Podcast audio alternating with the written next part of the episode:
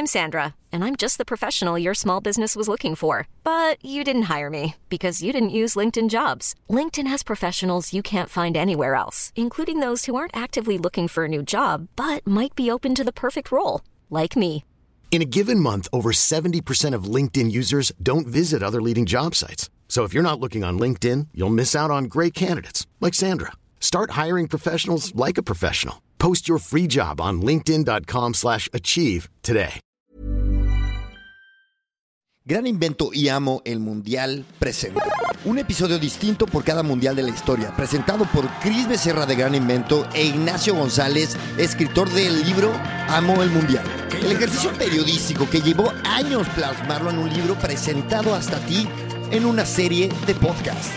Héroes, fraudes, robos, humillaciones, celebraciones, historia sobre el evento más grande y más importante de la historia de la humanidad. Así es, el Mundial, con Cris Becerra e Ignacio González. Y vamos a darle, vamos, vamos, vamos.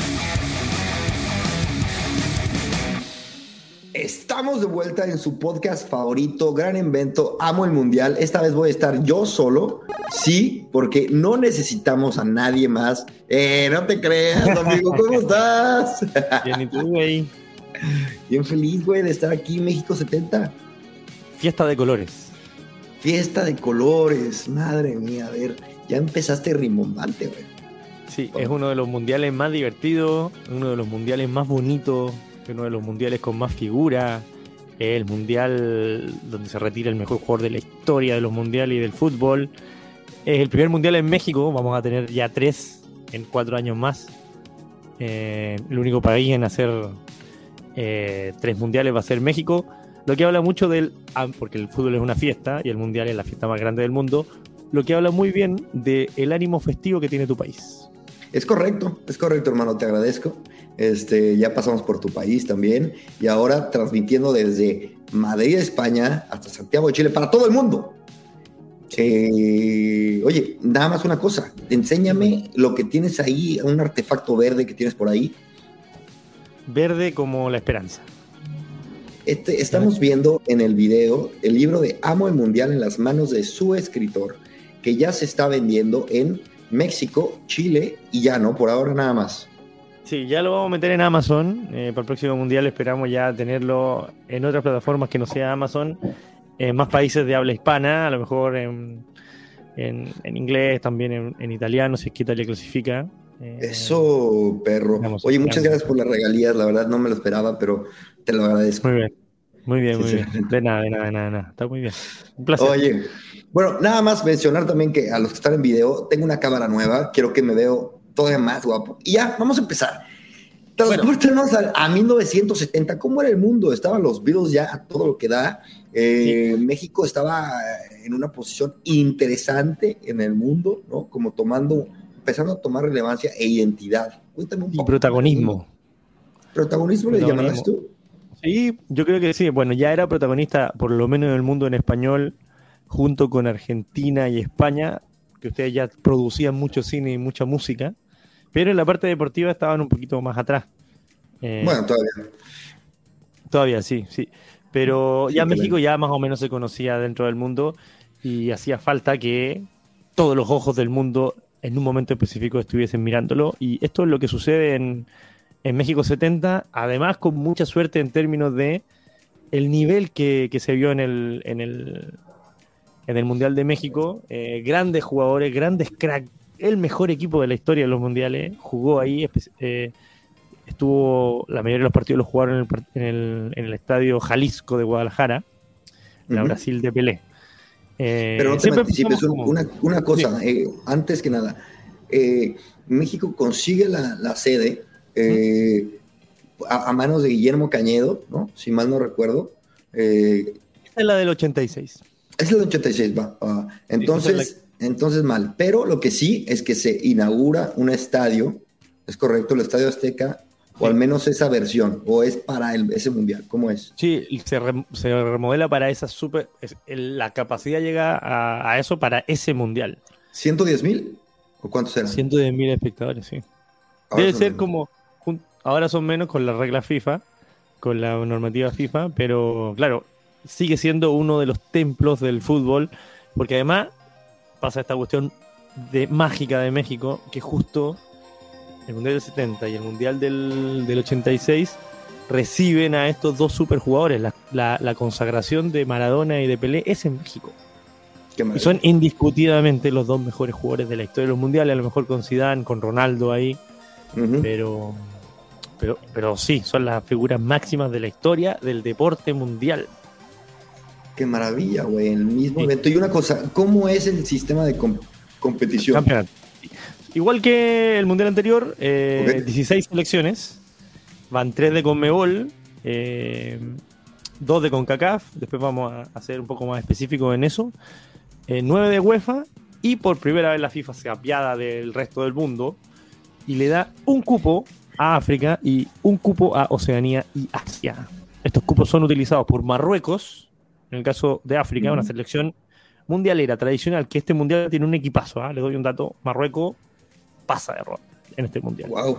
wow. Eh, y Israel por Asia. La siempre polémica Israel. E Israel. E Israel, amigo. Sí. ¿Ah? Ojo- ahí. E Israel. E Israel, sí. Bro, tú eres escritor, güey. Sí, sí, sí.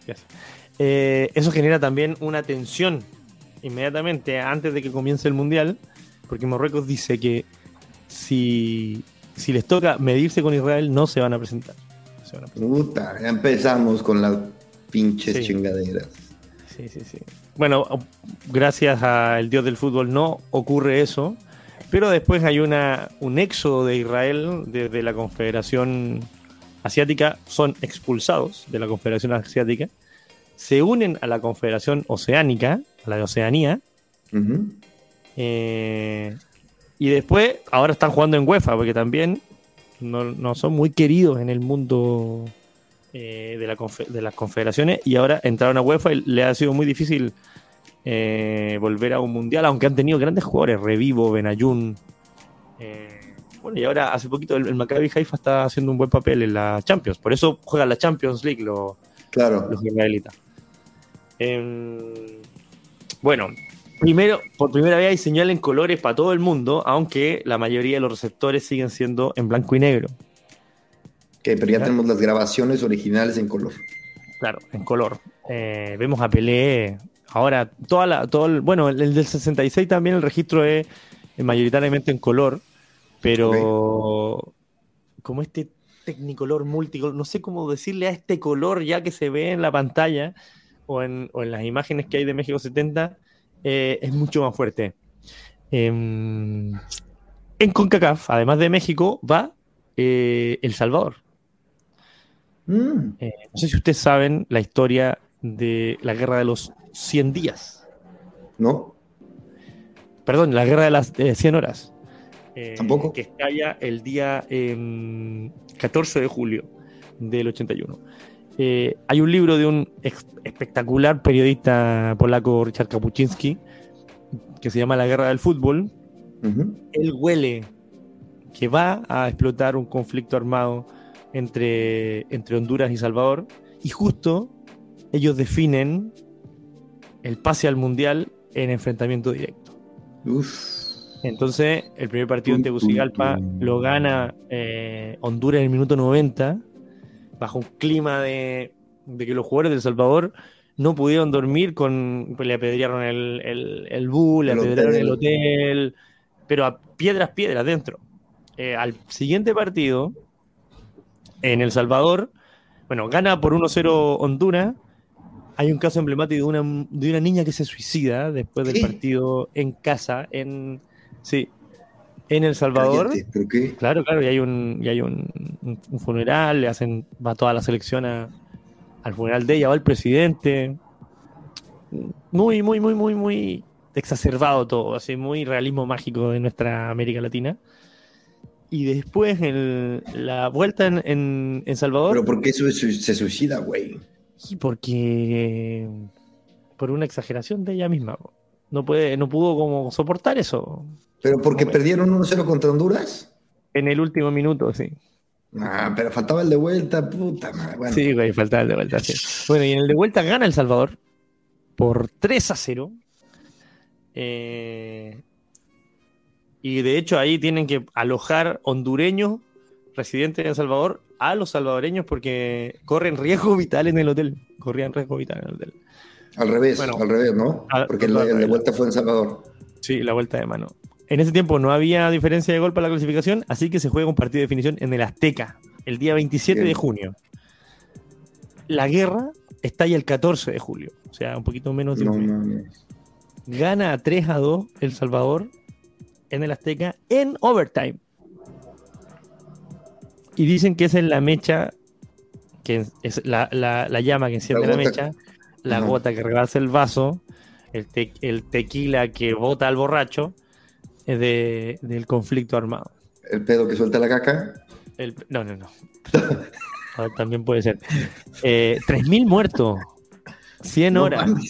¿Qué? Sí, 3.000 muertos hubo en la guerra. Ah, cabrón. Sí, 100 horas.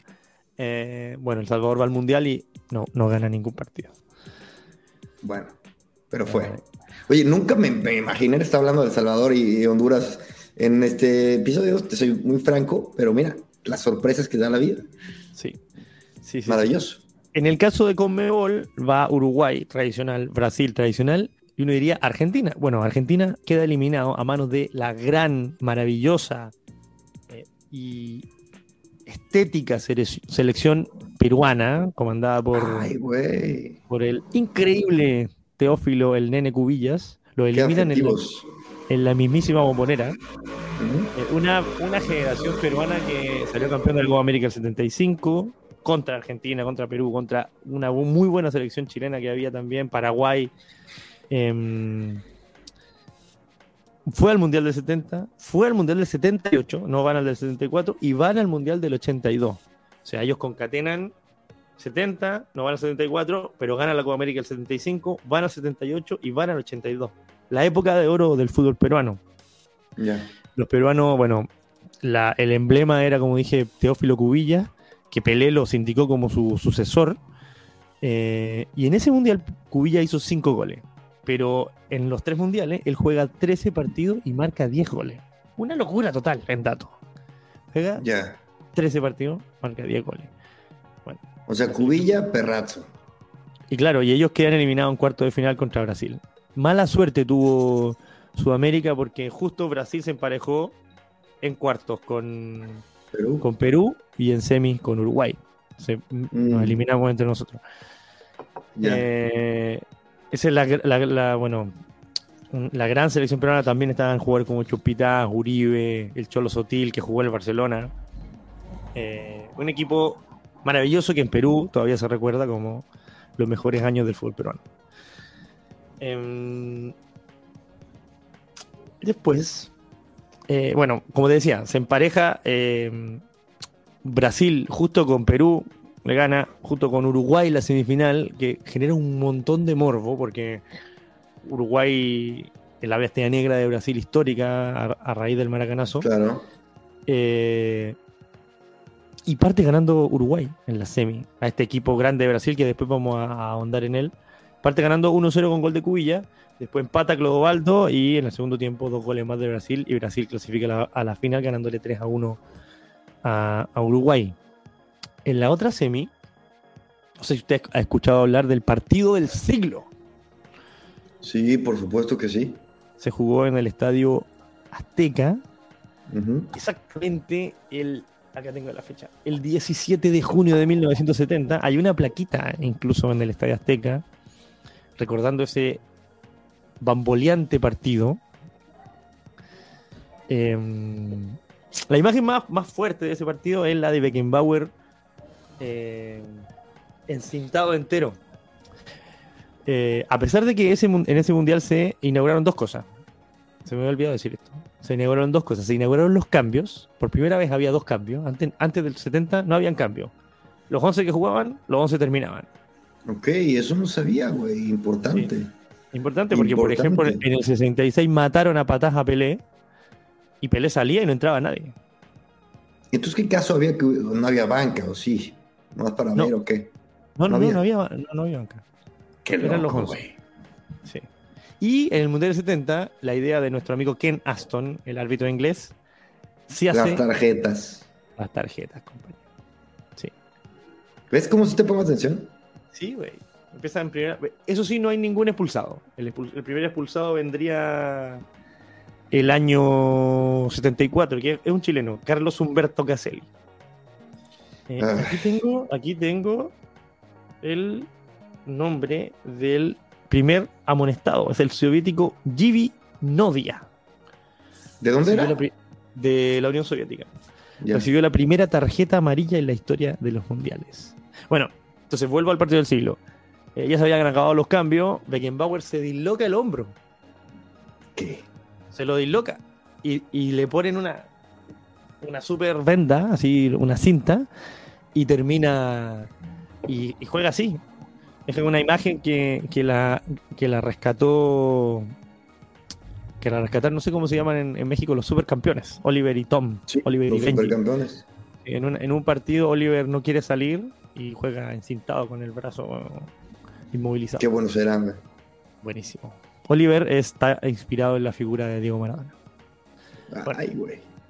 Eh, ese partido es así de cambiante. Parte ganando, aquí tengo la ficha técnica, parte ganando eh, Italia con gol de Boniseña a los 8 minutos, empata Schnellinger a los 90, o sea, empata en el último minuto de- del tiempo regular. Ya emocionante. Eh, se pone en ventaja Alemania gracias a un gol de Gerd Müller, goleador de este mundial. El 94, ya estamos en el alargue. Burgnich eh, empata otra vez para Italia. El 98. El do- en, el, en el 104, Gianni Riva hace el, el 3 a 2 para, para Italia. Y después Müller empata 3 a 3 en el 110. O sea, ya estamos jugando Ya, el segu- segundo la segunda parte extra. del override. Y, en el, y al minuto después, eh, Rivera hace el gol definitivo 4-3 en el minuto 111. Una locura. Una locura. Imagínate, estáis viendo ese partido y te volvís loco. Una Cinco güey. goles en el alargue. Qué loco, güey. Cinco goles en media hora que te llevaban a la final del mundo. Y hay una plaquita ahí eh, al ladito del, Imagínate Perdón, la- qué tan cardíaco la- tuvo que estar ese partido para que te pusieran una placa. ¿Cuántos, no se han- ¿Cuántos partidos no se han jugado inolvidables en el Azteca, güey? Sí, Para ninguno como ese. pinche placa. Puta. Qué chingón. Yo me acuerdo del, del San Luis América eh, 1-0.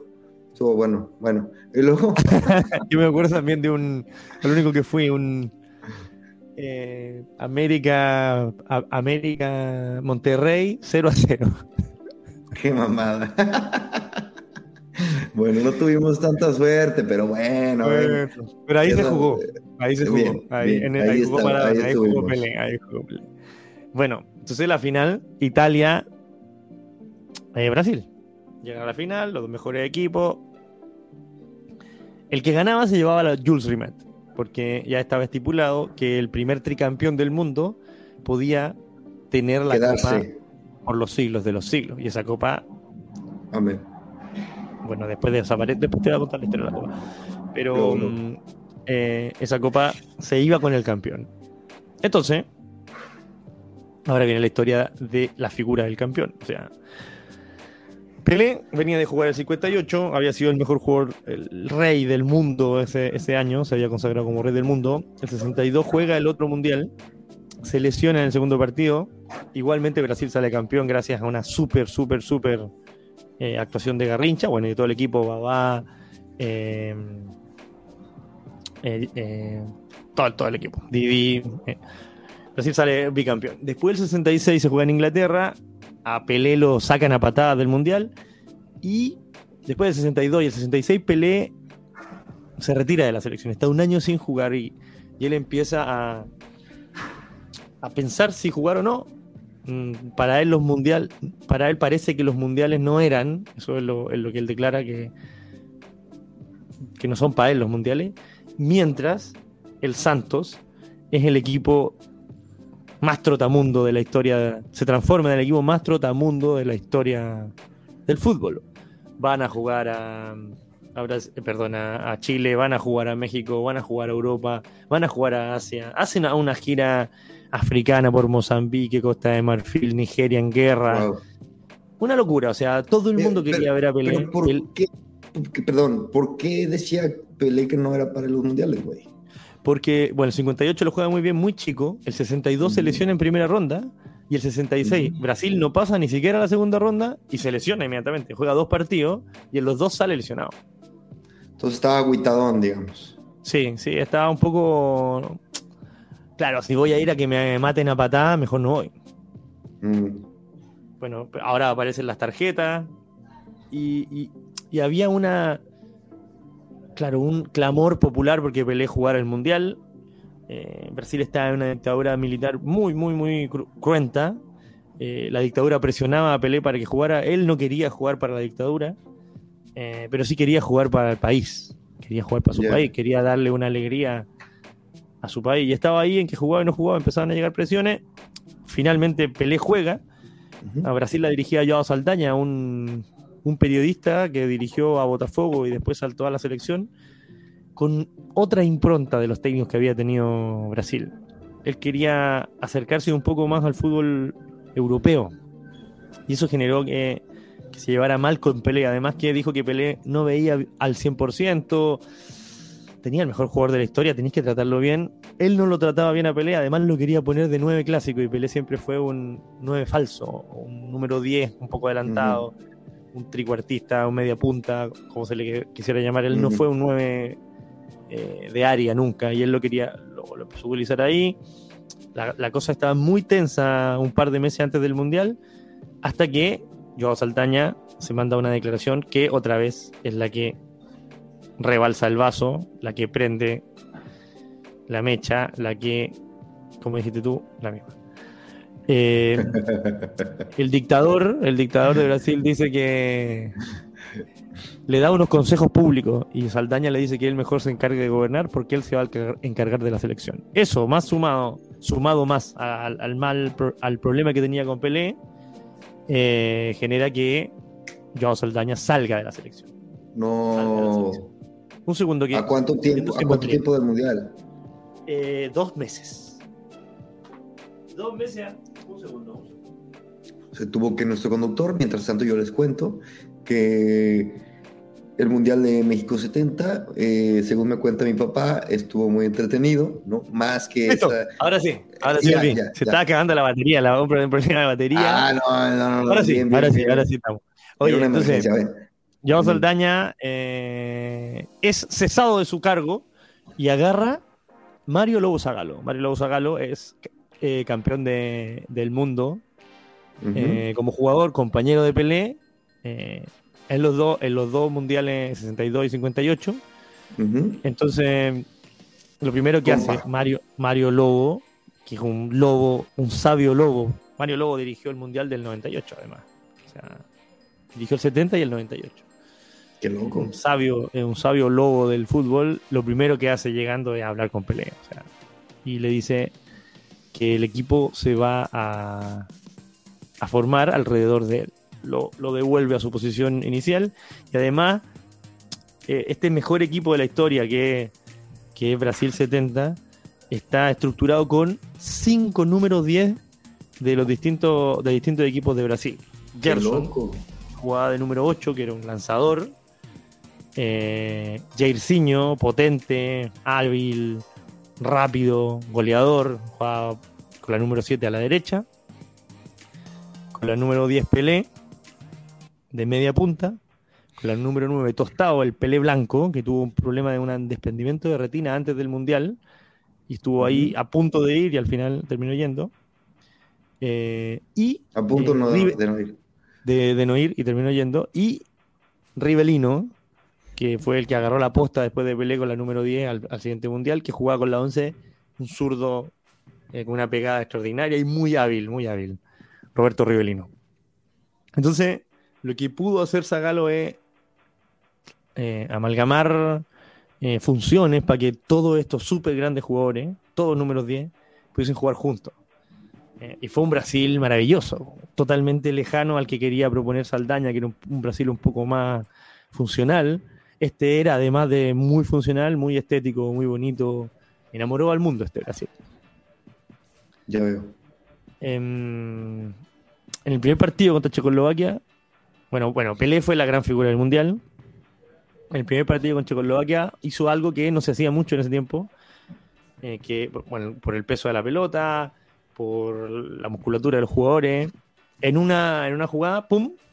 eh, trató de sorprender al arquero checoslovaco desde, desde su propio campo. Hay tres jugadas en el mundial que son muy recordadas porque no fueron goles. Y es porque el valor estético normalmente supera al valor normal, al valor, no sé cómo decirlo, Numérico. valor real, Numérico. numérico, sí. Entonces, yo acá tengo una frase de Nelson Rodríguez, que es un súper escritor brasilero, que describe esa jugada. Imagínate, Pelé le pega desde 70 metros y la pelota pasa así de. Imagínate, primera vez que se veía el mundial en, en colores para todo el mundo, todo el mundo esperando ver a Pelé y Pelé en el primer partido se manda esa. Y dice Rodríguez, abro comillas, por un centímetro no entró el más fantástico gol de todas las copas, pasadas, presentes y futuras. Los checos parados, los brasileños parados, los mexicanos parados. Fue un cínico y deslavado milagro que no se consumara ese gol tan merecido. Esa jugada fue sin dudas un momento de eternidad para toda la historia del fútbol. Se me enciende el cuero. Qué grande, qué grande Nelson Rodríguez. Se me encueró el chino. Se encuentra- Esa, esa, esa jugada fue la primera, después hubo un- el siguiente partido, bueno, ese partido lo ganó Brasil por 4-1, también con una asistencia de Pelé eh, maravillosa. Después viene el partido contra Inglaterra, que eran los campeones del mundo, entonces era un- una medición para, para Brasil.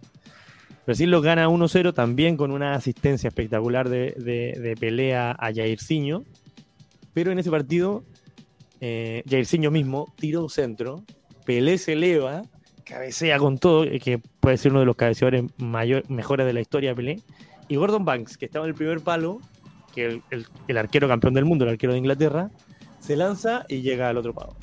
Pero espectacular. así. Es el segundo gol que no fue. Que todo el mérito madre. es de todo el mérito es de Gordon Banks. Crack, crack, Pinche que jugaba con que además jugaba con tiene una particularidad Gordon Banks, jugaba atajaba con guantes de jardinero. Cállate, güey, neta. Sí, güey. sí. Eh, parecían molestos los otros guantes. Si tú lo veis, tiene unos guantecitos así chiquitos. Qué loco, güey. Qué sí, cagado. Sí.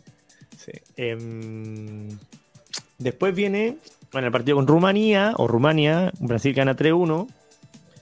Eh, otra vez anota Pelé, otra vez anota Jairzinho.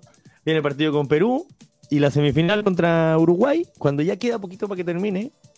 eh, Tostado le filtra una pelota Pelé, Pelé eh, en la media luna se enfrenta a, a Mazurkevich, que era el arquero de Peñalol y el arquero de, de Brasil en ese tiempo. Y antes de tocar la pelota, Pelé la deja pasar. Así como que lo va a agarrar y no la toca. Y Mazurkevich se va con él. Así hace un autopase sin tocar la pelota. Oh, Y va, a buscar, y va a buscar la pelota al otro lado. La encuentra, le pega cruzado y se va otra vez. Caprichosa como es la pelota.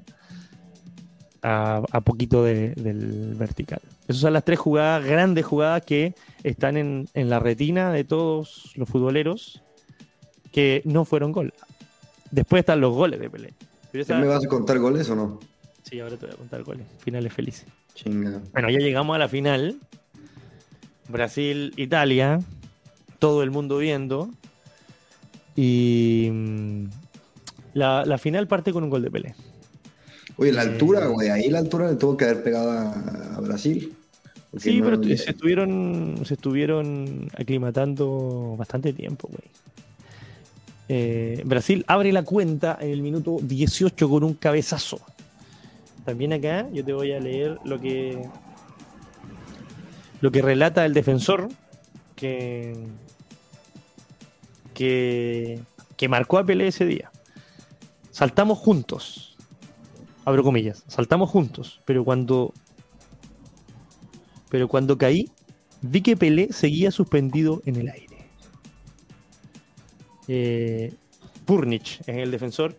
Eh, si uno ve la imagen, realmente ve, se, aprecia cómo Pelé se queda ese ápice, ese milésima, de, esa milésima de segundo más que el otro.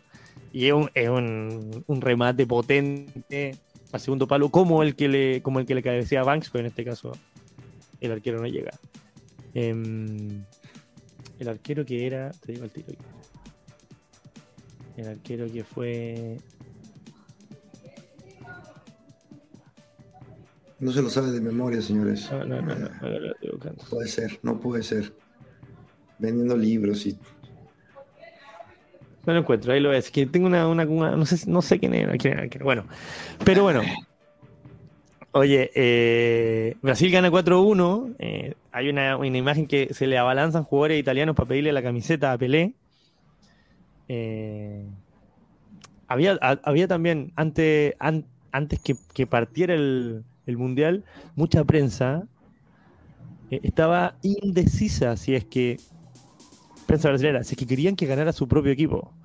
Porque claro, estaba todo esto que si ganaba, Brasil ganaba la dictadura también. Y Entonces, esto pasa mucho en la historia de los mundiales, en el Mundial Claro. 78 también va a pasar. Y, pero al final, el fútbol es fútbol. Y esa gente, o sea, eran periodistas deportivos que aman el fútbol. Y, y al final todo el mundo hinchó por, por el por, fútbol. por- por Brasil y por Pelé.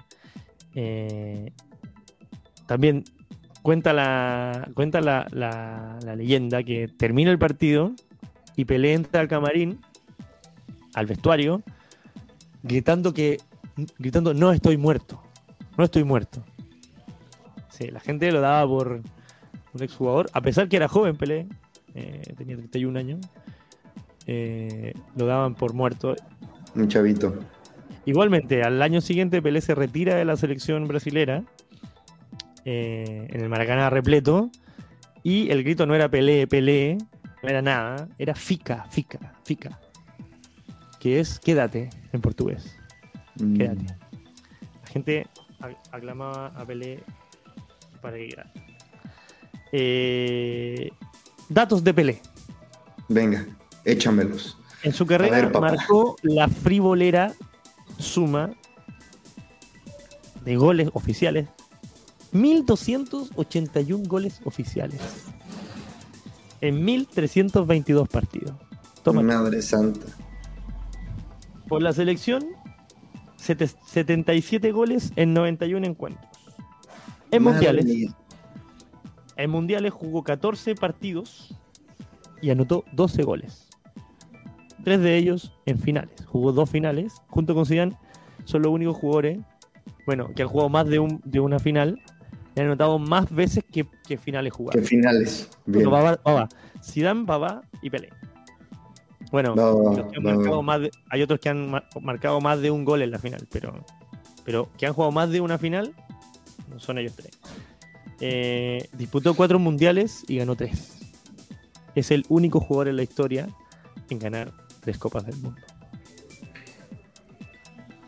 Qué, Locura. qué locura, güey. Pero a ver, dime una cosa, a ver, me estoy confundiendo, güey, y espero que, que alguien que esté escuchando le pueda resolver esta pregunta. Dices tú que Pelé no, este, se sentía que los mundiales no, no era para él. Pero eso es por casos de él en particular que tuvo, pues, que esta que se lesiona, ¿no? En una. Mala suerte, se lesionó muscularmente en el 62, a pesar de que Brasil sale campeón, y el 66 lo sacaron a patadas. A patadas, o sea, los partidos contra Sí, sí, sí, sí. Portugal y Bulgaria entonces, fueron. al, al final del día también, pues, güey, eh, o sea, no estaba tan grave, o sea, si te sacan, pero, pero pues, güey, gana tu selección, pues, no sé. O sea, a mí es que luego, luego son muy nenas, güey, la gente. Mira, te voy a leer algo que respecto a eso. Él decía que había mucha presión. Y él no, quería estar tan presionado, no quería ser Pelé. Mira, mira, te voy a leer un par de. Sí, güey, los tiene. Sí, debe haber sido muy. Y aquí la tengo, mira. Mm.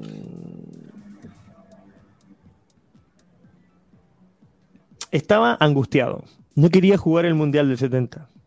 No quería volver a vivir lo de Inglaterra. No quería ser Pelé. No quería tanta presión. Por otro lado, amo a mi país y quería ser recordado. Lo tomé como un reto personal. Ese fue como la, Esa era la disyuntiva que él tenía. Para más o menos contextualizarlo más, a lo mejor no lo contextualicé Me bien. gusta, me gusta. Y después, cuando termina y ya salen campeones, él dice esto. La responsabilidad y la emoción te afecta. El mayor premio de esa victoria no fue la victoria, fue el alivio. Si Mm. hubiésemos perdido todo, eh, si hubiésemos perdido todo, hubiese sido peor. Fue un respiro para todo el pueblo. Ahí está hablando de la dictadura. Ujú. Si hubiésemos perdido, todo hubiese sido peor. Fue un respiro para todo el pueblo. Un alivio, imagínate ese alivio. Y, y después de eso, eh, esta cuestión de gritar que no estaba muerto. Qué bonito, cabrón. Qué bonitas historias hay siempre en los mundiales, güey. Son muy bonitos. Oye, tú cuando Solo- tengas hijos, les vas a contar así como, como a mí. Me sentí así como niño chiquita. ¿Y luego qué pasó? Y luego, ¿qué pasó? Sí. ¿Y luego? ¿Y por qué Pelé no estaba con ganas de jugar? Pero, ¿por qué se sentía mal si su equipo ganó? Sí. Ah, Bueno. El goleador del mundial fue el espectacular Gerd Müller, el torpedo alemán. Hizo 10 goles en 7 partidos. Toma tu papa. Uno a Marruecos, tres a Bulgaria, tres a Perú, uno a Inglaterra y dos a Italia. Después vamos a ahondar en la figura de Gerd Müller, que por mucho tiempo fue el goleador histórico de los mundiales. Hasta que apareciera Ronaldo y hasta que apareciera después Klose. Eh, porque en el Mundial 74, que se hace en Alemania, Ujú, Gerd Müller es figura también otra vez. right. Pero vamos a ahondar ahí porque ahí sale campeón. Otra cosa que pasa eh, particular en los goleadores es que Jairzinho eh, marcó siete goles. Este número 7 que jugaba de win derecho por Brasil. Y es el único jugador en los mundiales que marcó siete goles que no fue goleador del mundial.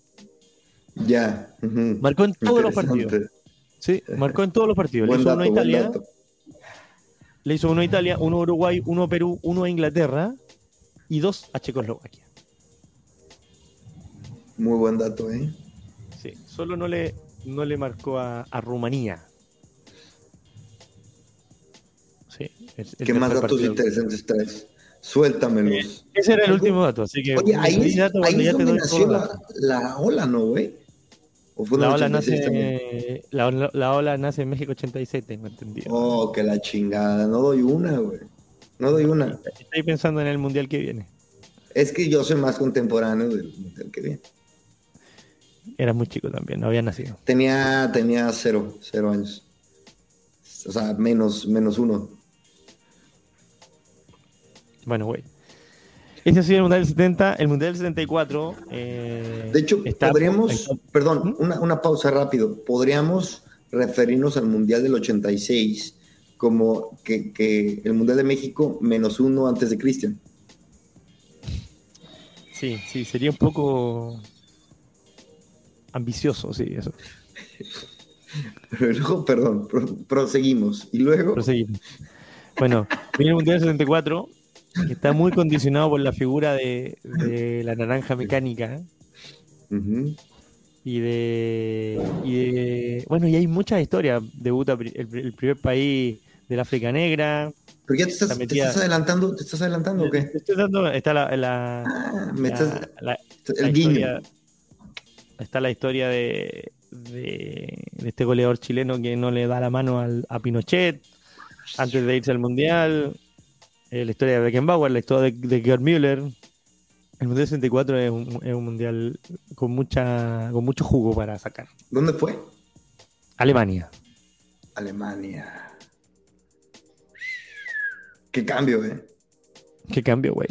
De México. Voy a ver, ¿y cuáles son como los grandes, a ver, aparte de la grande Brasil, güey, el, el Mundial de Colores, cuáles son como los grandes sucesos, güey? Yo, yo quería pensar que la ola, los grandes sucesos memorables, aparte del partido del siglo, eh, cuéntame más cosas del Mundial del 70 que fueron memorables así, como estampas en el fútbol, en la historia del Eh, fútbol. Ya te las dije todas, pero yo creo que importante Vamos a retomarlas. son los cambios, ¿cachai? La, la, insta- la instauración de los cambios que parecen algo tan obvio y tan natural ahora. Ya, claro. Y la instauración de las tarjetas, eso, reglamentariamente, eso. En la parte tecnológica, la, La tele. la tele y los colores. Los colores.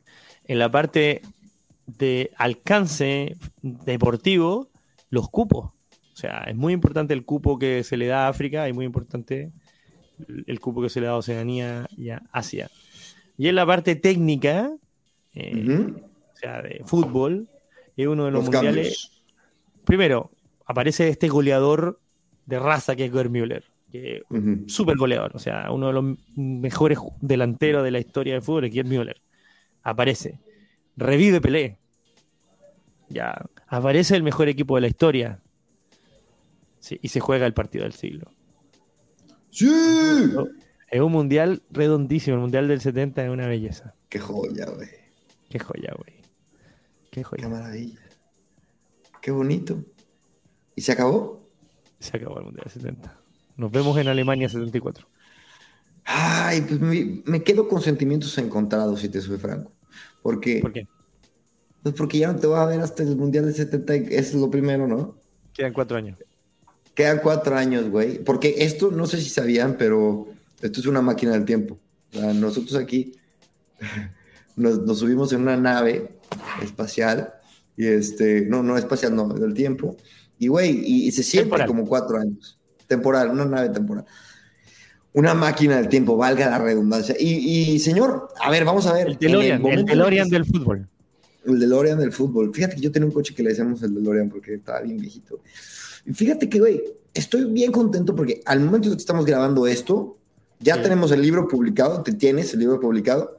Este, eh, cuando empezamos este, este, esta serie, no tenías libro publicado, güey, eh, te veías un poco más pobre de, de lo que ahora estás. ¿no? Ya estás, vendiendo, estás vendiendo libros, güey. Claro. Y, este, y, me da mucho gusto. ¿Eh? Es efectivo eso. Claro, claro, claro. Y, este, y bueno, ¡Qué maravilla! ¡Qué maravilla! Sin más por el momento, algo más que queramos adicionar, agregar. Este, amo el mundial.com en México y amo el mundial.cl en Chile. Onlyfans.com eh, diagonal Cris Becerra soy. y. no, eh, pocos seguidores, pocos seguidores. Fíjate que sí, pero hay que empezar a monetizar este pedo, güey. De alguna forma. De buena forma. Es mi visión, es mi visión a futuro. Bueno, señores y señoras, nos vemos en el próximo Mundial de Alemania 74 y por lo pronto yo me despido aquí con el querido Ignacio González, alias el chino cochino. De este lado tenemos a Cris Becerra. alias él. Alias el... ¿El qué? lo pensamos, lo, lo pensamos, te damos tiempo para el próximo episodio. Y nos despedimos de este, su podcast favorito, Gran Invento. ¡Vámonos! Espérame, déjame, dejo de grabar y te aviso, espérate. ¿Todavía no? ¿Todavía no? Chinga. No encuentro el botón, güey. Es que sabes que estaba muy feliz aquí con, el, con la pantalla completa. Y ahora sí. Adiós. Ever catch yourself eating the same flavorless dinner three days in a row? Dreaming of something better? Well, HelloFresh is your guilt-free dream come true, baby. It's me, Kiki Palmer. Let's wake up those taste buds with hot, juicy pecan-crusted chicken or garlic butter shrimp scampi. Mm. Hello Fresh. Stop dreaming of all the delicious possibilities and dig in at HelloFresh.com. Let's get this dinner party started.